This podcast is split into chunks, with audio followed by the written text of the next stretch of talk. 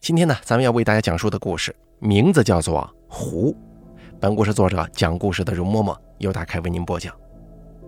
由于这个故事呢版幅比较长，咱们分三天连载，六期播出。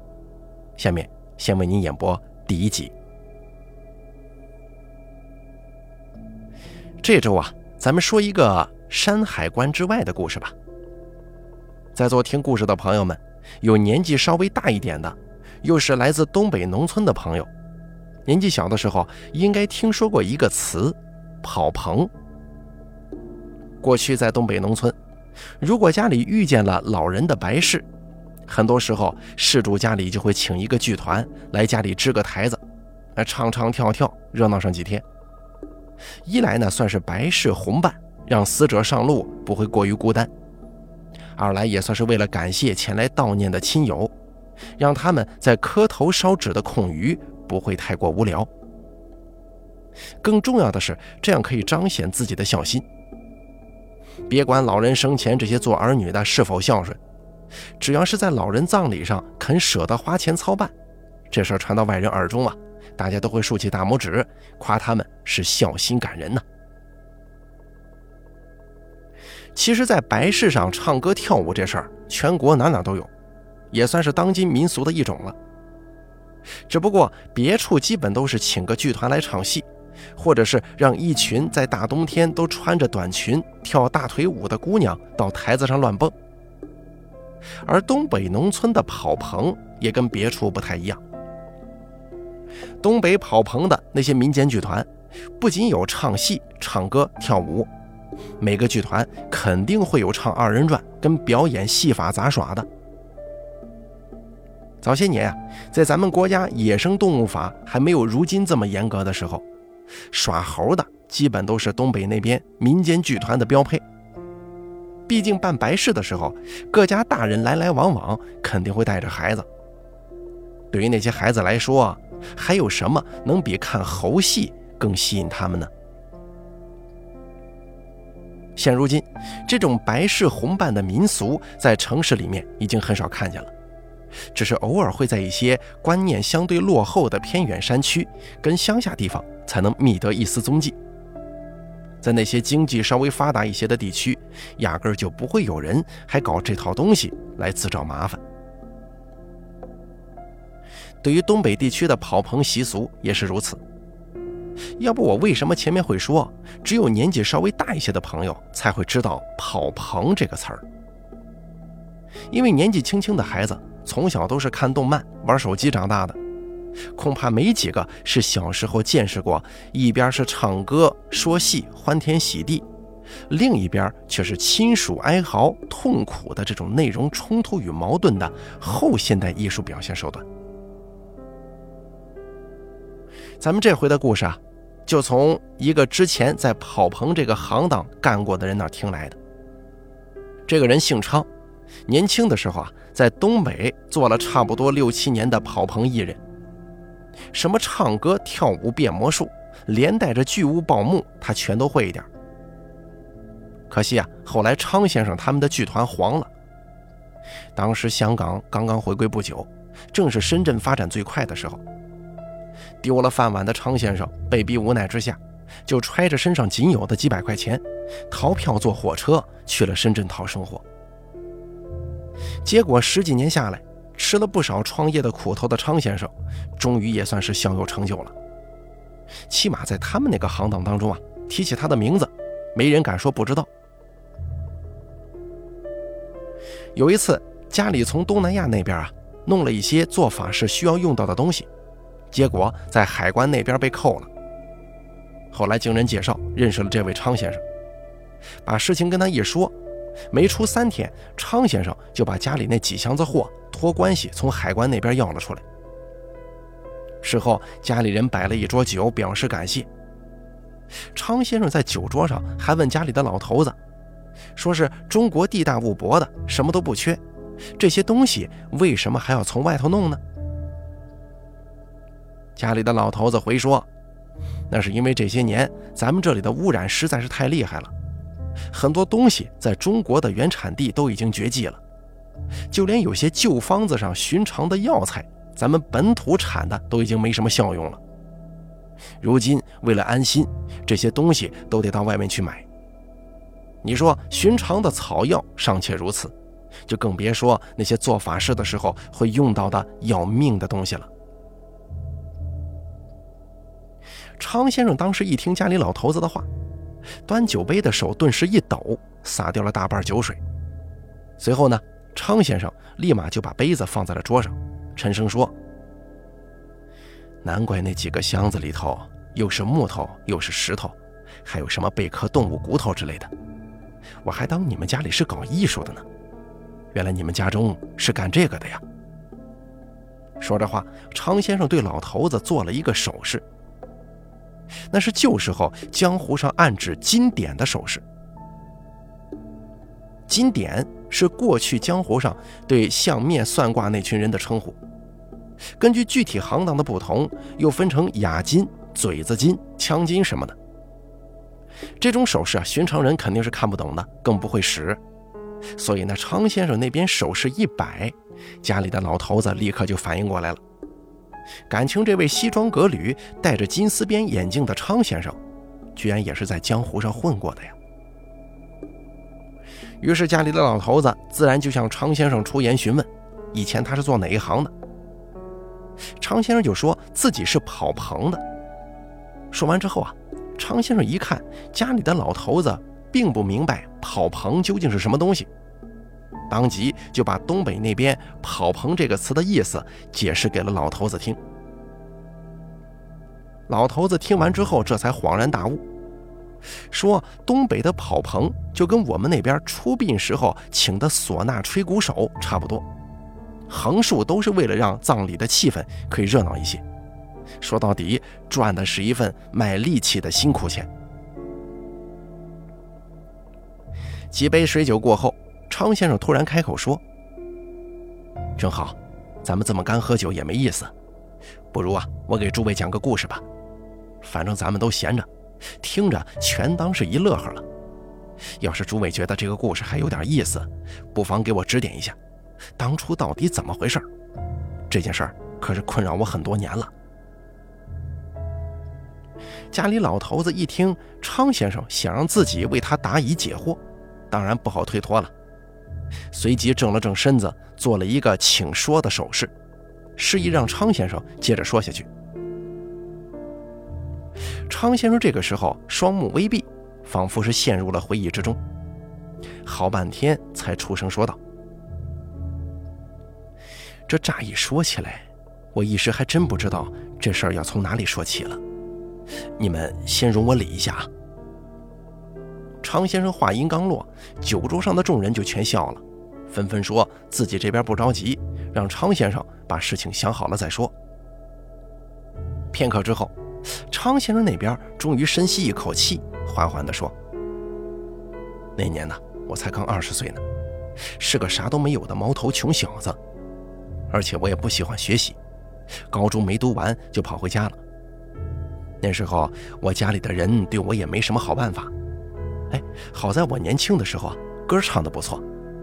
那会儿社会上流行霹雳舞，我也跳得有模有样的，所以家里就托关系给我找了一个剧团，让我在里头啊跟着混日子。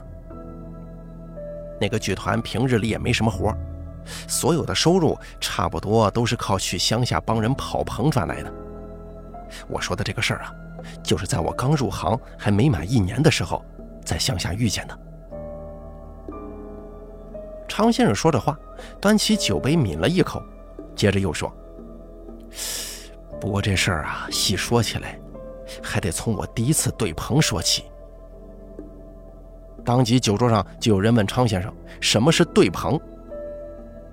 昌先生闻言苦苦一笑，说道：“啊，哎，这对棚啊，就是我们跑棚这一行当里头的赌局。虽然对棚赌上一局也没多少钱。”不过这些钱却都是跑棚艺人们吃饭的活命钱，要说惨烈程度，一点儿也不比别的赌局差。原来昌先生所说的对棚，就是说事主家里办白事的时候，同时请两家剧团，并且呢把给两家的钱合在一处，到时候两个剧团面对面的打擂台，最后看谁家人气高，这笔钱就给谁家。而另外输掉的那一家，白费力气唱了半天，一分钱也拿不到。常先生说，当时对棚在东北民间剧团里很盛行啊，不知道多少剧团就死在了这个对棚上。钱方面咱们先不说，光是若一个剧团接连几次对棚都输给别人，那人心肯定都散了。这样的话，这家剧团又怎么可能撑得下去呢？所以，当时东北的剧团对棚，对棚的艺人全都是使出浑身解数，不敢有一丝一毫的懈怠。毕竟这些赌局的输赢不仅仅是自己的吃饭钱，这更关乎于剧团的生死，又怎么会有人不卖力气呢？结果那一次，昌先生他们的剧团对棚的时候输了。说起自己这边输的原因，昌先生都不由得笑了。他说：“那次对棚，对面的剧团起初根本就不是他们的对手，别管是唱二人转的还是跳舞的，昌先生他们这边啊都稳稳地盖住对面。可是谁也没想到，在第三天的时候，跟昌先生他们对棚的那家剧团，居然找了几个俄国的毛子白女人来，一个个长得是又高又大，穿的裙子那是短的不能再短了。”衣服开叉都快开到胳肢窝了。这群外国姑娘一来，就把观众们的目光给吸引过去了。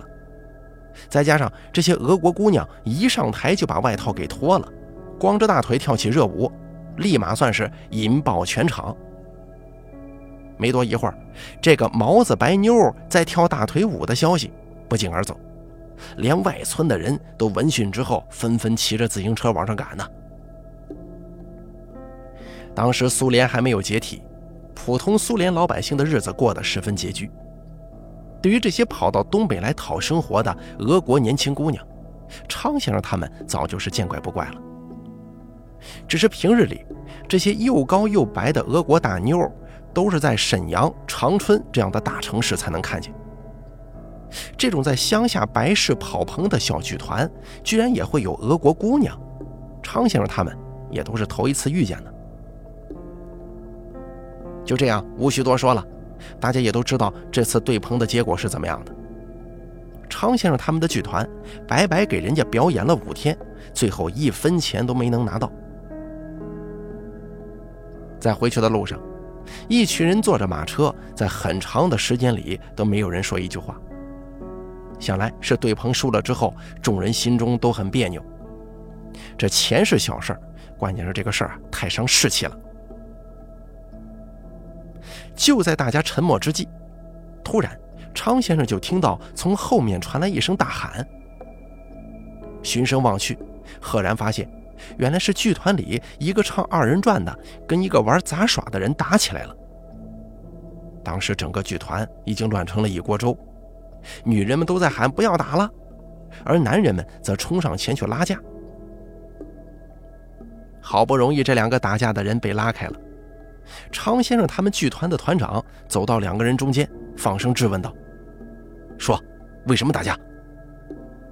昌先生说：“当时打架的那两位啊，唱二人转的姓刘，是一个二十七八岁的年轻人，平时昌先生管他叫刘哥；而那个玩杂耍的，则是一个五十出头的小老头，姓张，平日里啊，团里的人都唤他叫张老头。”两个人素来之间也没什么积怨，说话也都是和和气气的。这回居然会打成一团，实在是有些出人意料。听了团长的问话之后，刘哥与张老头全都没回话，只是依旧气鼓鼓地盯着对方。瞧他们两个人的架势，约摸着现在只要拉架的这些人一放手，他们还得打起来。团长等了半晌，也没见两个人回答自己，顿时怒声说：“怎么，你们两个都聋了？还是刚才打架的时候被人把舌头给扯了，都不会说话了？”团长这边话音一落，张老头就回答道：“团长啊，打架的事儿你还是问他吧，我说出来都觉得臊得慌。”团长闻言，当即就冲刘哥说：“大刘啊，你来说，你跟老张为什么打架？”这个时候，刘哥迟疑了一会儿，随后嘟囔了一句：“团长，这次回去之后，我我就不回来了。”团长听了之后，一时没反应过来，追问道：“你说这不回来了，什么意思？”张老头在一旁插话说：“他说他要撤棚了。撤棚是跑棚这行里的行话，意思就跟这个撤火差不多，就不干了。所以刘哥这话的意思就是说，他要离开剧团，另谋生路。”团长闻言之后沉默许久，随后说：“人各有志，我也不强留。等回去咱们吃个送行酒。”也算是好聚好散了。张老头一听团长许了这个事儿，立马就着急了：“，团长啊，他可不能走啊！他这一走，咱们团人心可就散了。再说了，当年他来咱们团的时候啥都不会，是你好心把他收留了，养着他吃了这么多年白饭，如今他翅膀硬了，拍拍屁股就走人，也太便宜他了吧！”说着话，张老头又激动地冲刘哥骂。你还有没有良心了啊？咱们剧团如今情况也不好，正是困难的时候，你怎么好意思说走就走呢？张老头这一通骂，掐中了刘哥的痛处。常先生早就听说了，刘哥其实就是团长的半个养子。当年刘哥十几岁的时候，无父无母，说白了就是街头上的一个小混混。有一次，刘哥跑到剧团来偷东西。被团长抓了一个正着，团长觉得他身世可怜，就把他留在了剧团，教了他那些唱跳活命的本事。这一晃就是十几年了。按道理来说，整个剧团当中谁都可以离开，唯独刘哥他是最不应该离开的。这件事情确实正如张老头所言，刘哥这么做着实有些说不过去啊。咱们先不说团长对刘哥的恩情，现如今剧团入不敷出，真的是最困难的时候。刘哥这么抛下众人一走了之，着实有点不顾及江湖道义，也难怪张老头会这般气愤呢。说话间，剧团里的其他人也都纷纷围了上来，苦口婆心地劝刘哥不要离开剧团。其中自然也有不少人对刘哥这番无情无义的举动出言嘲讽。就在这个时候，人群当中的昌先生突然听到一个年轻的女声说道：“你要离开剧团，你为什么不提前告诉我呢？”张先生闻声望去，发现说话的那姑娘是刘哥唱二人转的搭档，团里的人都管她叫小翠。在东北唱二人转的，一般都是一男一女。自古有九腔十八调、七十二嗨嗨之说，更有南靠扭、北靠唱、西勾板头、东要棒的讲究，号称有东西南北四大流派。由于那个时候二人转所表演的多是一些插科打诨、恶俗的内容，其中呢不乏一些带有色情意味的嬉骂玩笑。有时候在表演的时候，男女艺人之间也免不了会有一些肢体上的亲昵举动。所以时间久了，二人转的男女搭档之间难免不会动了真情实感，产生情愫。所以呢，很多搭伙唱二人转的男女艺人，到最后都会成为一家，也正是出于这个原因。刘哥与小翠之间自然也是不能免俗了。那小翠的年纪比刘哥要小上五六岁，二人搭伙唱二人转已经有六七年时间了。在刘哥与小翠做搭档的第三年，两个人就暗地里开始搞对象，这事儿啊，在剧团里没人不知道。刘哥的二人转是师从团长，善用彩棒，算是东派的过口；而小翠的一对扇子舞的是出神入化。属于典型的南派蹦蹦戏。他们两个人搭伙的二人转，东南两派结合，唱腔优美，诙谐有趣，向来是团里的台柱子。先不说刘哥的离开对小翠意味着什么，光是剧团往后的演出就肯定会大受影响。然而这个时候，剧团里没有人还有那个心思去考虑今后团里的节目要怎么办，所有人的注意力全部集中到了他们身上。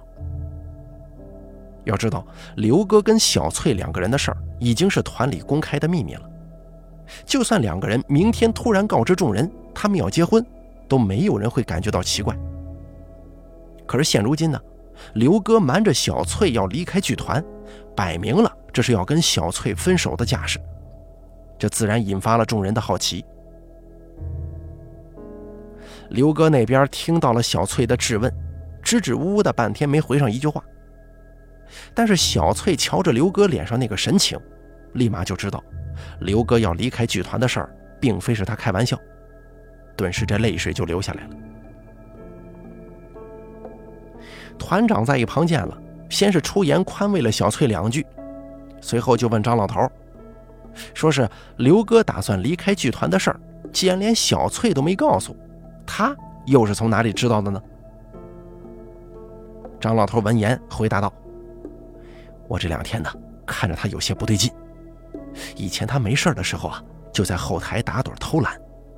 这两天一有空，我就看见他跟咱们对棚那家剧团的人躲在避人的地方窃窃私语。我就觉得他身上肯定有事儿。后来我趁他不注意，去跟那家剧团的人打听了一下。原来啊，他这几天一直在跟人家打听关内南边的事儿，而且听他话里那个意思。他对广州那边好像很有兴趣。说着话，张老头指着刘哥的鼻子，又对众人继续说：“刚才我在后面一直跟着他，就是怕万一是我误会他了，引起不必要的麻烦，所以我选了一个旁边没有人的时候，我就问他是不是要去南方了，有没有这个打算呢？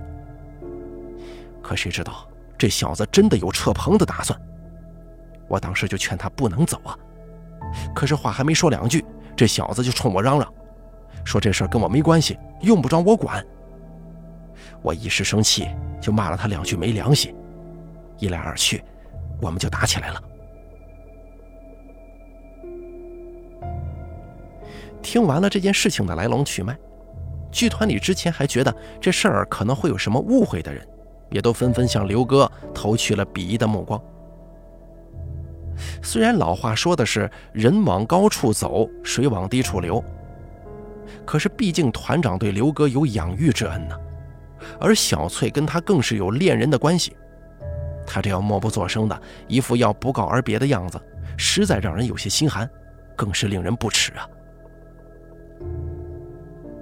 团长此时望着刘哥，半晌也没说出一句话来，想来是心中对自己这半个儿子也是失望至极的。终于，小翠那边再也忍不下去了，嗷的一声就嚎啕大哭起来。团长刚想出言相劝，小翠就跑进了旁边的树林里。旁边的人一时没反应过来，谁也没能把他拉住。小翠这边刚哭着钻进树林，剧团里就有人在后面跟着，想要把他给拉回来。结果几个人才跑出去几步，全被团长给喝住了。这个时候，就听团长对众人说：“这事儿谁都别管，谁做的孽，就应该让谁解决。”说着话，团长冲刘哥把头一扬：“你要扯棚的事儿，我不管你。咱们剧团小，容不下你这尊大佛。可小翠是个好姑娘，你不能这么欺负她。你现在去把她给我找回来，顺便把你们两个人的事情给我处理好。只要小翠对你还有一丁点怨言。”我就绝对不会轻饶你的。昌先生说，他们团长向来跟旁人说话都是和颜悦色，他还从来没见过团长说这么重的话。估计团长这回对刘哥也是动了真气了。眼见团长这边发了火，团里的人就无人言语了。刘哥也是深深的知道自己师傅这脾气的，所以他同样也不敢再多说什么。当即就转身，顺着小翠消失的方向追了过去。转眼之间，刘哥的身影也跟着隐没在了林子里。这个时候，剧团里的人纷纷出言相劝，让团长不要过于生气，说刘哥是年轻人，眼高心大，肯定一时冲动。等一下再跟他好好说一说，说不定啊，他就能把那个往南方跑的心思给收回来。团长闻言摇了摇头，说道：“我的徒弟我了解，他这肯定不会是一时兴起。他既然敢说出来，那就说明他心里已经决定好了。就算我用师傅的名头去压他，强行把他留下来，可是他的心已经不在团里了，这样又有什么意思呢？他没脸跟我提要走的事儿，我虽然生气，但是我不怪他。年轻人嘛。”多出去闯荡一下也不是坏事，随他去吧。说完这话，团长不由得长叹一口气。不过他这样辜负了小翠，我是绝不允许的。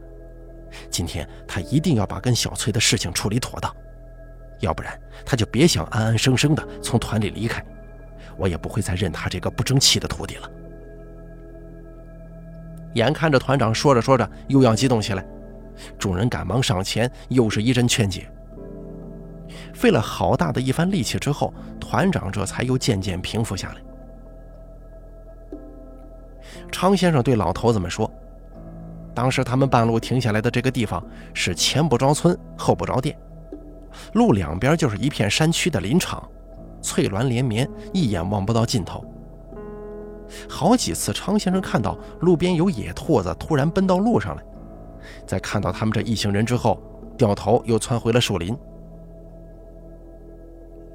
团里面有些老人告诉常先生，这种路都是以前日本人在的时候修的，那是为了方便运输木材。要是没有这条穿过林区的小路，他们起码得多绕两条路才能回到镇里。只是这种路跑不了汽车，马车也只能勉勉强强。当年日本人运木材的时候。是用的那种带履带的小火车，才能在这种路上跑起来。这么多年过去了，这些林间小道没人维护，所以就越发难走了。当时已经到了中午的饭点了，经过刘哥的事情这么一闹，大家全都忘记了要吃饭的事儿。现在静下来之后，一群人才感觉到腹内的饥饿。于是团长就吩咐众人。让大家先停下来休息一下，吃点干粮，顺便烧些热水，冲点姜茶，等一下大家分着喝喝，御御寒。团里的人听了团长的话，立即就四散忙活起来，捡柴的捡柴，生火的生火。没多一会儿，剧团里的人就围坐在火堆旁，啃着烙饼，喝着姜茶，聊起了闲话。既然是闲聊，自然大家的话题就绕不开刘哥跟小翠。一群人漫无目的的东拉西扯半天之后，突然有人不经意间提了一句：“哎，怎么大刘跟小翠还没回来呢？”直到这个时候，一群人才赫然发觉，那刘哥去寻小翠已经离开很久了，少说差不多得有半个小时了。这么长的时间，你别说是谈分手。就算是重新谈一次恋爱，也应该有个眉目了。可是怎么刘哥跟小翠进了树林子之后，连个音讯都没了呢？于是团长好奇之后，就打发两个人去林子里找刘哥跟小翠，让人告诉他们，就算事情没说完，也得赶紧出来，有事回去再说。毕竟剧团下午还得赶路回县城，再拖下去，只怕天都黑了，他们还在山路上晃荡呢。那两个人听了团长的话，立马起身跑进了树林。而剧团当中剩余的人没把刘哥他们这事儿当成一回事儿，起身之后各忙各的，收拾了一番，准备继续赶路。可是没过一会儿，那两个进树林找刘哥与小翠的人，慌里慌张地跑了回来。他们先是趴到团长的耳边，低声耳语了几句。随后就看到团长脸色骤变，回手把团里的几个老人招呼到了自己身旁。就在团长与那几个老人窃窃私语之际，从进林子找刘哥的那两个人那边，终于传过来话了。团里的人这才知道林子里头发生了什么。原来啊，刘哥跟小翠两个人竟然齐齐不见了。当时昌先生身边一个在剧团里拉胡琴的汉子，一听刘哥他们不见了，当即就叫了起来：“什么人丢了？这怎么可能啊？这林子才离咱们多远呢？要是真遇见了什么事儿，喊一嗓子，咱们也都听见了。这这人怎么可能会不见呢？”那拉胡琴的汉子一席话，立马引起了身旁众人的认同。而昌先生当时也觉得这事儿蹊跷啊。东北山中野兽多，什么狗熊、野猪、东北虎的，这些东西在当年的东北林子里头是常见的野物。可就算把这件事往坏处去想，刘哥他们在林子里遇见了啥危险，怎么可能一点动静都没有呢？这好端端的人，居然就这么无声无响的消失了，这事儿啊，肯定有古怪。这个时候，就听着胡琴汉子。冲之前进林子找人的那两个人说：“老王、老万，你们两个刚才进去的时候可找仔细了，别是大刘他们两个在拿你们寻开心呢，跟你们躲猫猫呢吧？”那两个之前找人的汉子一听胡琴汉子的调侃，立马生气地说：“我们没找仔细，哼，不信你去林子里找找看呢。附近这一圈我们刚才都转了一遍了，一个人都没有。”小翠跟大刘他们真的已经不在林子里了。几个人正在这边拌嘴，团长冷不丁的就冲他们发起了火：“都什么时候了，你们还在瞎吵吵？是不是闲的没事干呢？都给我进去找人去！”团长话音刚落，在团里管道具跟后台的老头就站了出来，挥了挥手，对众人说：“男人都跟着我进林子找人去。”两三个人一组，别走散了，也别往林子里走太远。看见什么了就喊出来。现在已经丢了两个人了，可不能再少人了。常先生知道，这个带头找人的老头姓麻，团里都管他叫麻爷。这个麻爷之前呢是山中的猎户，后来政府不允许打猎了，收缴了他的猎枪。麻爷一下子没有生活来源。这才进了剧团混饭吃的。麻爷年纪虽大，但身子骨却很是强健，向来在团里威望也高。团里面管得上事情的，除了团长之外，就属他了。所以，团长与麻爷这边分别一发话，团里的人立马就把脸上的嬉笑神情给收了起来。随后，团里的男人们三五成群的进了树林去寻人。而女人们则待在原地等候消息。而给咱们讲故事的这个昌先生，当时就跟在马爷的身后进了树林。与他们同组的还有之前的那个胡琴汉子。三个人差不多往树林子里头走了一百多米，在一无所获之后，三个人就掉头折了回来。而昌先生在无意当中注意到，旁人林子里找人。都是朝四处张望，可是麻爷在寻人的时候，目光却一直在地上扫，也不知道他在找些什么。等到昌先生他们这一组人回到大路上之后，其余进林子寻人的也都陆陆续续的返回了。